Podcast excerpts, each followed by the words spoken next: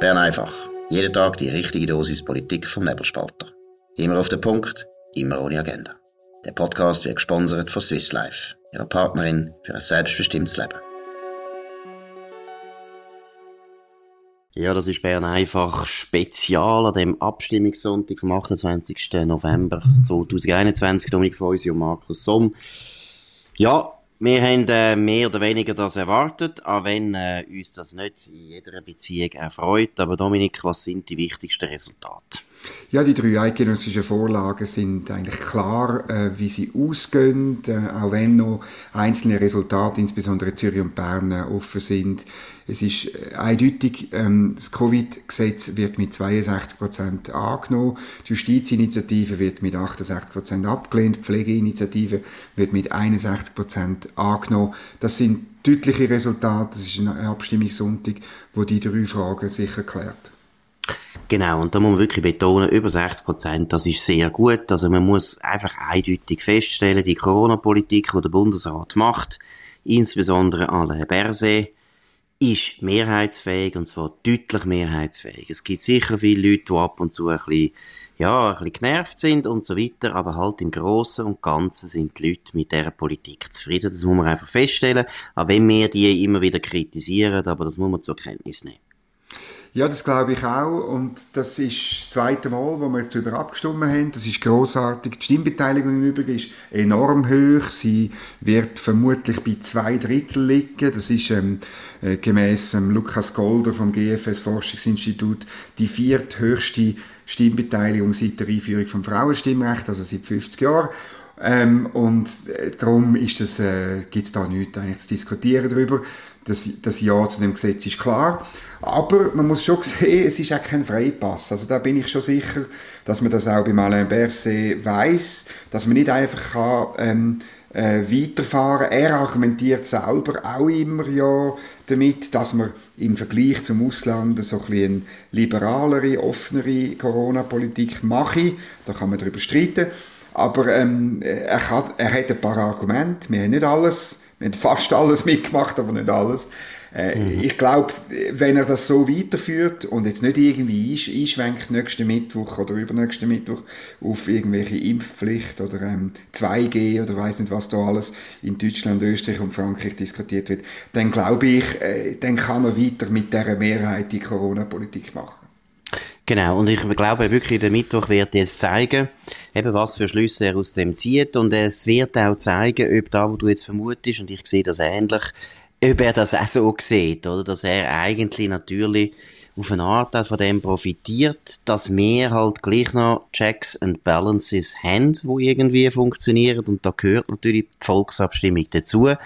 Der Anne Berse hat jetzt den ganzen Sommer über und auch den ganzen Herbst gewusst, ich muss im Herbst nochmal eine Abstimmung gewinnen wenn ich jetzt übertreibe, dann werde ich die verlieren. Und das hätten sicher, ja, zu der, da hast du recht, oder, liberaleren Politik auch gebracht. Das muss man schon eindeutig sagen. Von dem her kann man auch sagen, Gott sei Dank haben wir das politische System. Das politische System hat eigentlich in dem Sinn gleich gut funktioniert. Wenn der Föderalismus noch ein bisschen kräftiger wäre, wäre vielleicht Politik noch ein bisschen besser.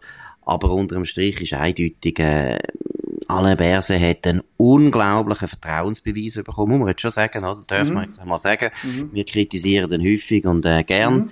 Aber das ist eindeutig, das ist ein Triumph eigentlich für den Alain Berset. Er hat sich da immer sehr exponiert. Er ist schon der Mr. Corona und ist auch immer wieder hart kritisiert worden von vielen Leuten und hat jetzt also, ja, bravourös gewonnen. Das äh, ist so, das muss man anerkennen.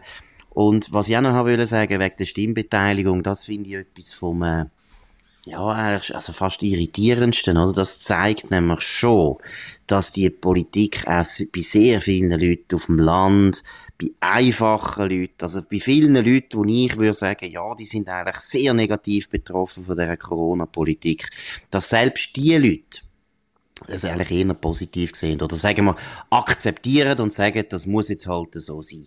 Das ist auch noch genau, also, so. macht eigentlich den Triumph noch größer vom Alain Berset, muss ich mhm. sagen.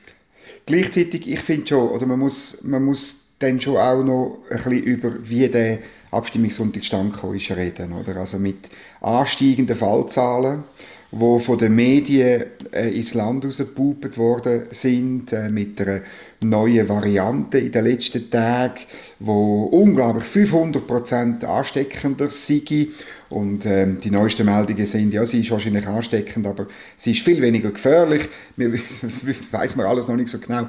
Aber es ist natürlich auch auf, wie soll ich sagen, viel Wasser auf, auf die Mühle von Alain Berset gelaufen. Und ich finde, und ich sage das bewusst natürlich, weil es im Februar dann um die Medien geht, ich bin natürlich schon der Meinung, die Medien haben eine sehr problematische Rolle gespielt. Äh, das letzte Mal heute in der Sonntagszeitung oder eine Panikmache die, die Intensivpflegestationen der Spitäler sind voll mit Corona-Patienten, wo man einfach im ganzen Artikel unterschlägt, dass die Mehrheit, die große Mehrheit, also immer noch äh, nicht Corona-Patienten sind.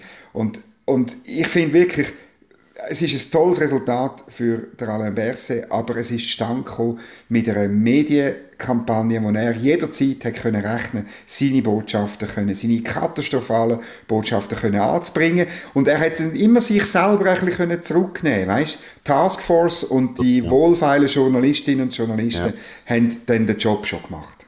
Absolut, da hast du völlig recht. Also das ist, von dem profitiert er eigentlich, dass er mittlerweile im Umzug als der Vernünftigste genau. angeschaut werden muss. Nein, es ist wahr. Ich meine, wenn ich auch wieder die Tanja Stadler höre, wo die neue Präsidentin von der Taskforce erstens findet, haben wir auch schon ein paar Mal äh, diskutiert, es kann einfach nicht sein, dass ungewählte Mitglieder von einer Beratungskommission vom Bundesrat so ein öffentliches politisches Gewicht bekommen. Das finde ich eine Zumutung. Das geht nicht, was die sagt. Und da muss der Bundesrat endlich eingreifen. Wir haben gewählte Vertreter in dem Land und die können über Politik reden und nicht die ganze Zeit Tanja Stadler. Also es geht gar nicht. Und dass eine Mathematikerin uns dann darüber aufklärt, was jetzt da Medizin medizinisch alles abläuft, das ist einfach nur noch lächerlich. Ich bin Historiker und darf das sagen. Jetzt das Zweite, was ich auch noch sagen wegen der Medien, da hast du vollkommen recht. Und das Deprimierende ist eigentlich das, dass der Alain Berset muss das gar nicht steuern. Sie das müssen gar so. nichts mehr machen. Ja, Behörden müssen gar ja, nichts mehr machen, sondern so. Journalisten legen ja. sich wie so, wie so willige, willige Hündli, legen sie sich gerade auf den, auf den Rücken und zappeln mit den Beinen und machen einfach, was, was Behörden wollen. Nein, es ist also furchtbar. Nur eine kleine Anekdote, wo das reingeht. Da letzte wieder mal Tele Blocher äh, geschaut und selbst ein Christoph Blocher, wo immer ein gut informierter Politiker war, ist sich nicht ganz bewusst, dass Zahlen wirklich so sind, wenn man Todeszahlen anschaut oder wenn man die Hospitalisierungen anschaut oder wenn man die Leute mit schwerem Verlauf anschaut, dass das so ein eindeutiges Problem ist von den älteren Gruppen, oder? Dass wirklich unter 50, 68 Leute gestorben sind. So unendlich wenig.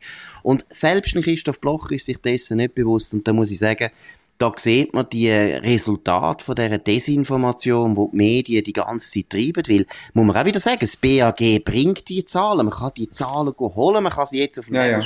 gut aufbereitet immer anschauen und wenn man mal einfach sieht, die Zahlen aufgeschlüsselt, nach Altersklassen, dann sieht man einfach, es kann nicht sein, dass wir für eine Risikogruppe, wo wir sehr gut können, systematisch schützen. Mit Booster, mit allem können wir die gut schützen, dass, es, dass wir es im Griff haben. Wir können nicht die ganze Bevölkerung in Geiselhaft nehmen. Aber wie gesagt, das ist ein Argument, das offensichtlich nicht äh, durchgedrungen ist, das mal. Und es eben, auch, sagen, die Medien spielen eine Rolle. Entschuldigung. Ja, und es die Medien spielen sicher eine Rolle, oder? Also ich, wenn ich jetzt Kommentare lese, das ist ein Triumph oder Vernunft, oder?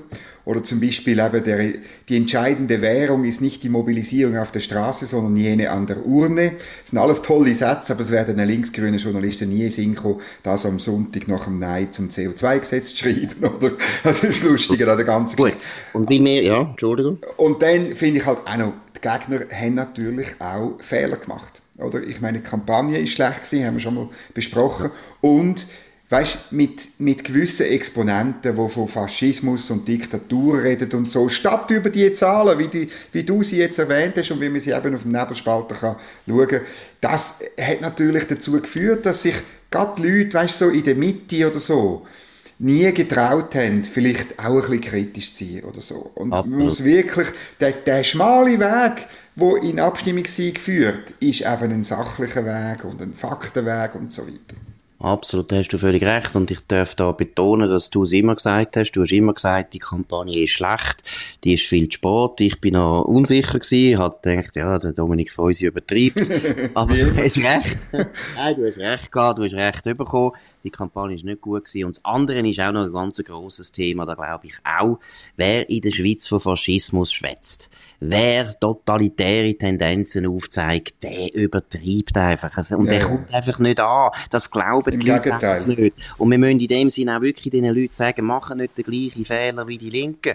Weil die Linken kommen auch nicht an. Wenn sie zum Beispiel den Christoph Blocher als Nazi haben wollen bezeichnen. Es hat nicht funktioniert. Sie haben die SVP als Nazi-Partei wollen verschreien, verschreien. Das ist auch nicht gegangen. Also, Hört auf mit diesen sehr, sehr übertriebenen, überzogenen äh, Beschreibungen. Und ich sage das als einer, der durchaus auch gern zuspitzt. Aber es ist einfach ein Wort in der Schweiz. Man hat nicht so gern, wenn die Leute übertreiben und extreme Worte äh, verwenden. Und ich glaube, das ist schon sehr wichtig, dass die Massnahmengegner sich da auch ein bisschen an der Nase nehmen oder teilweise eben sich vielleicht dann auch ein bisschen dessen besinnen, dass es viel, viel besser ist. Man ist in der Schweiz ein bisschen sachlich und ein bisschen zentristisch. Ich meine, man muss ehrlich auch da wieder äh, von einem Alain Berset ein bisschen lernen, aber sogar ein Cedric Wilmut, muss ich ja sagen. ja, ja, er hat ja. sich so gemäßigt, oder? Der, der wirkt jetzt so vernünftig und so fast urplötzlich genau. alt geworden, oder? Und das ist, das zeigt ja, dass eben die Linken das ein bisschen besser gecheckt haben als die rechte Opposition ich rede jetzt nicht von der SVP, sondern eigentlich von einer Opposition, die außerhalb von der SVP genau. steht. Das Ergebnis zeigt das schon, so kommt man nicht durch. Flexibel, effizient und zuverlässig. Stückgutware mit Gietzenlander transportieren und profitieren. Jetzt müssen wir noch ein bisschen über die Pflegeinitiative reden. Das ist ein, ein historisches Abstimmungsergebnis. Die 61% Ja für ähm, letztlich äh, die Regelung von der Arbeitsbedingungen und von der Löhne äh, auf Bundesebene.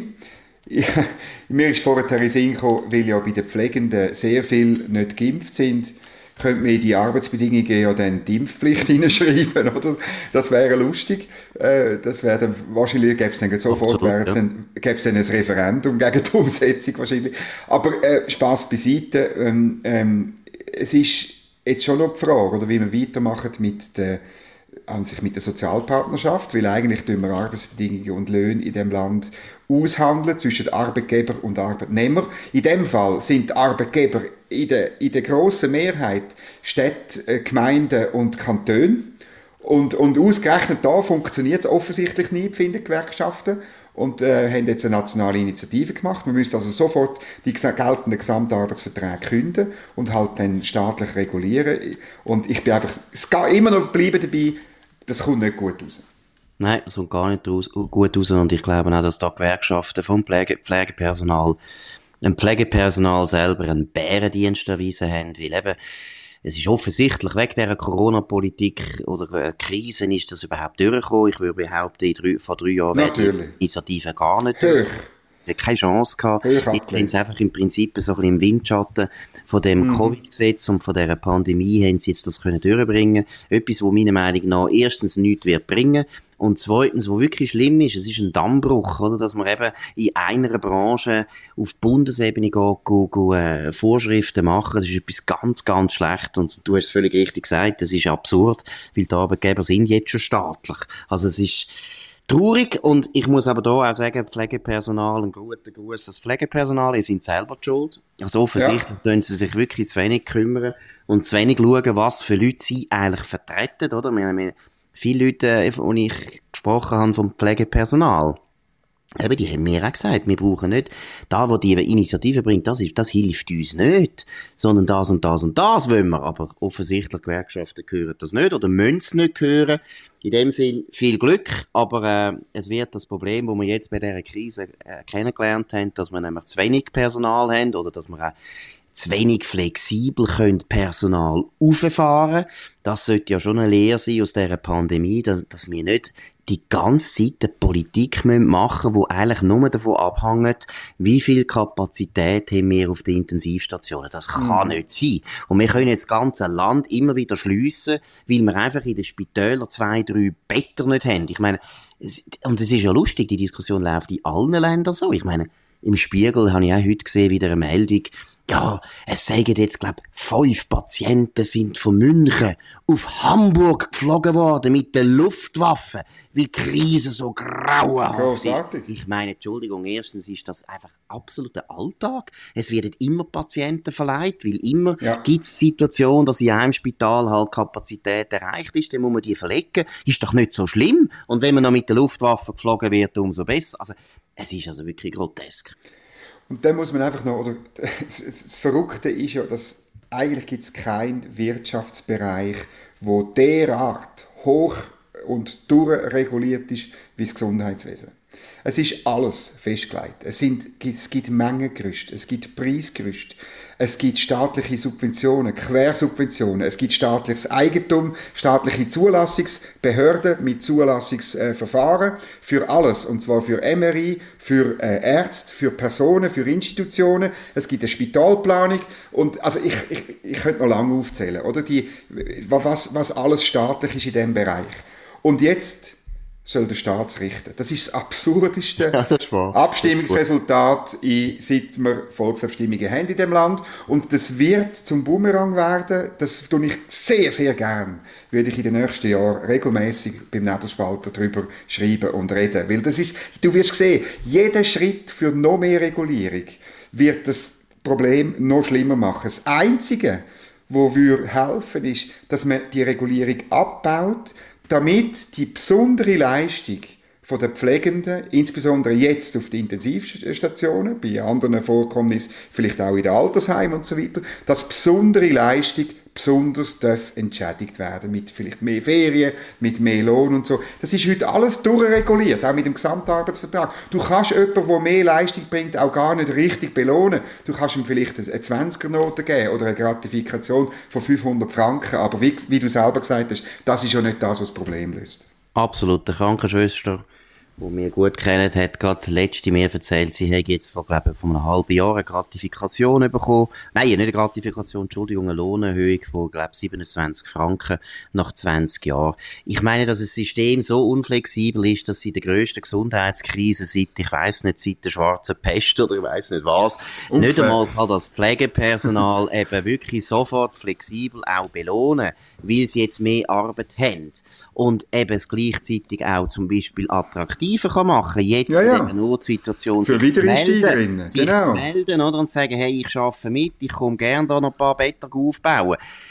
Das zeigt ja schon, das System ist viel zu unflexibel, das ist starr und du hast völlig recht, dass jetzt der Staat ausgerechnet der Bock wird jetzt zum Gärtner gemacht, ist ja absurd. Aber Genau. na gut, da haben wir jetzt auch einen Entscheid, den können wir akzeptieren. Wir jubeln über die direkte Demokratie, wie immer. Meine Immer. Mhm. ernst und nicht zynisch, ist wirklich wahr. Aber es gibt halt ab und zu auch Entscheid Entscheide, die vielleicht nicht so intelligent sind. Alle sind dumm, wir sind auch dumm. Noch vielleicht ein letztes Thema, wo uns ein bisschen, ja, kann man sagen, beruhigt. Und zwar äh, kommt die Meldung aus Fribourg, Dominik. Ja, genau. Das ist äh, eine tolle Meldung. Die Regierung in Freiburg bleibt nicht nur bürgerlich, sondern seit 25 Jahren ist die SVP wieder in der Regierung.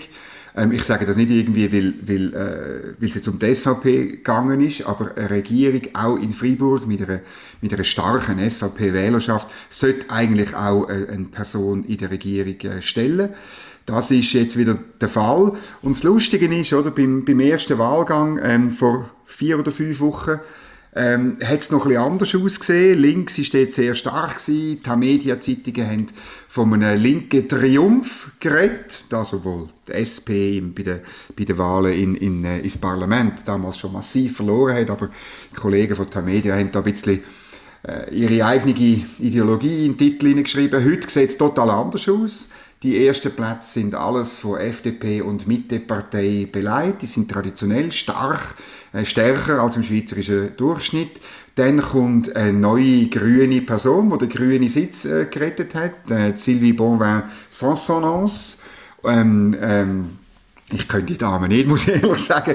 Und dann aber auf dem, zweit, auf dem, auf dem zweitletzten Platz, wo gewählt ist, der Philippe Demier von der SVP, ähm, doch klar drin. Und dann ist schon das Interessante, der Jean-François Steyert, früheriger Nationalrat SP aus Freiburg, sehr eine bekannte Person, ähm, wo nur ganz knapp, also mit weniger als 1000 Stimmen Vorsprung äh, gewählt wird vor seiner Parlamentskollegin Valérie Piller-Garar, also wo wirklich eigentlich noch müssen auf, auf, seine, auf seinen Sitz, auf seine Wahl zittern. Ja, das ist ein sehr interessantes Ergebnis, weil es natürlich auch in eine ganze Serie gehört. Das ist jetzt nicht eine Ausnahme, sondern die SP hat so gut wie alles verloren seit den letzten Wahlen. Das muss man schon mal deutlich sagen. Erstens muss man es deutlich sagen, weil es die Leute nicht wissen. Und warum wissen es eigentlich die Leute nicht? Weil die Medien praktisch überhaupt nicht über das schreiben. Sie schreiben über die FDP, die die ganze Zeit in der Krise soll sein. Sie schreiben jedes Mal über das Ende der SVP, wenn die mal noch immer verliert. Aber wenn die SP aus meiner Sicht in einer recht ernsthaften Formkrise ist, dann ist das in den Medien fast kein Thema. Und jetzt kommen wir zu der Formkrise. Ich glaube wirklich, die SP hat ein grosses Problem. Und zwar sind es wahrscheinlich zwei Gründe. Das eine ist, äh, die Grünen profitieren einfach unglaublich von dem Klimatrend, viel mehr als die SP. Und das Zweite ist schon, muss man auch mal sagen, ich habe ihn zwar vorher gelobt, aber ich glaube, die neue Spitze, hat sich noch überhaupt nicht etabliert als eine zu ernst zu nehmende äh, Spitze. Da würde ich sagen, Doppelspitze ist schon mal ein Fehler gewesen. Das ist einfach ein Seich. Da glaube ich, die Leute wollen sich auf eine Person konzentrieren. Sie wollen entweder Matthias Meyer oder sie wollen Cedric Wermuth. Sie wollen nicht beides, wo man nie so recht weiss, ja, und so weiter. Und zweitens sind sie einfach zu jung. Das ist ein bisschen so. Ich habe das Gefühl, es ist eine schwierige Lage für die SP im Moment weil sie ähm, klar, dort, wo sie überzeugende Persönlichkeiten hat, dort, dort sind die gut. Äh, Alain Berset ist gut. Ähm, der Herr Steyert ist klar ein Linksausleger. Er ist ein äh, Vertreter, würde ich sagen, sagen wir, von einem linken Kurs, wie ihn eben die Doppelspitze eigentlich macht, wenn sie sich nicht so staatstragend gibt, wie gerade äh, jetzt bei der Corona-Politik. Aber es ist auch, weißt, es ist auch wie soll ich sagen, relativ einfach, sich bei dieser Corona-Politik staatstragend zu geben. Das ist, ähm, das ist nicht die komplizierte... Könnte sogar mehr. Könnte das Könnte sogar mehr, wenn man... Auch noch, genau. Könnte jetzt also auch noch den Lockdown wieder mal einmal jubelnd erwähnen. Nein, nein. Ja, wir sind gespannt morgen Morgen auf deinen grossen Kommentar, also jetzt, ja. dass du das machst. Aber Ritten, nein, äh, es geht, oder dort, wo sie dann wirklich profiliert links sind, entweder mit Personen oder auch mit Inhalt, dort kommt die SP eigentlich nicht wahnsinnig vom Fleck. Oder? Dafür dort, wo man grün ist, wir müssen noch schnell über eine Abstimmung in Zürich oder drei Abstimmungen in Zürich reden, nämlich über die Richtpläne in der Stadt Zürich und über das Energiegesetz im Kanton Zürich. Was, was ist, wie analysierst du das, das dreifache Ja zum linksgrünen Umbau? Ja gut, das ist einfach, das ist die katastrophale Entwicklung vom Kanton Zürich, das ist schon ganz bitter. Baselifizierung fast, ja, oder? Ja, es ist wirklich eine Verbaslerung von, von Zürich oder ganz eine, eine Vergenferung, Noch eine Vergenferung vom grössten Kanton in der Schweiz. Nein, das finde ich sehr besorgniserregend. Und da müsste mal, ich würde jetzt sagen, angesichts der fortlaufenden Zeit, würde ich sagen, wir können das mal noch analysieren, länger, weil das ist schon ein wichtiges Signal für das ganze Land, oder? Ich meine, das Energiegesetz ist im Prinzip jetzt die Wiederholung vom CO2-Gesetz.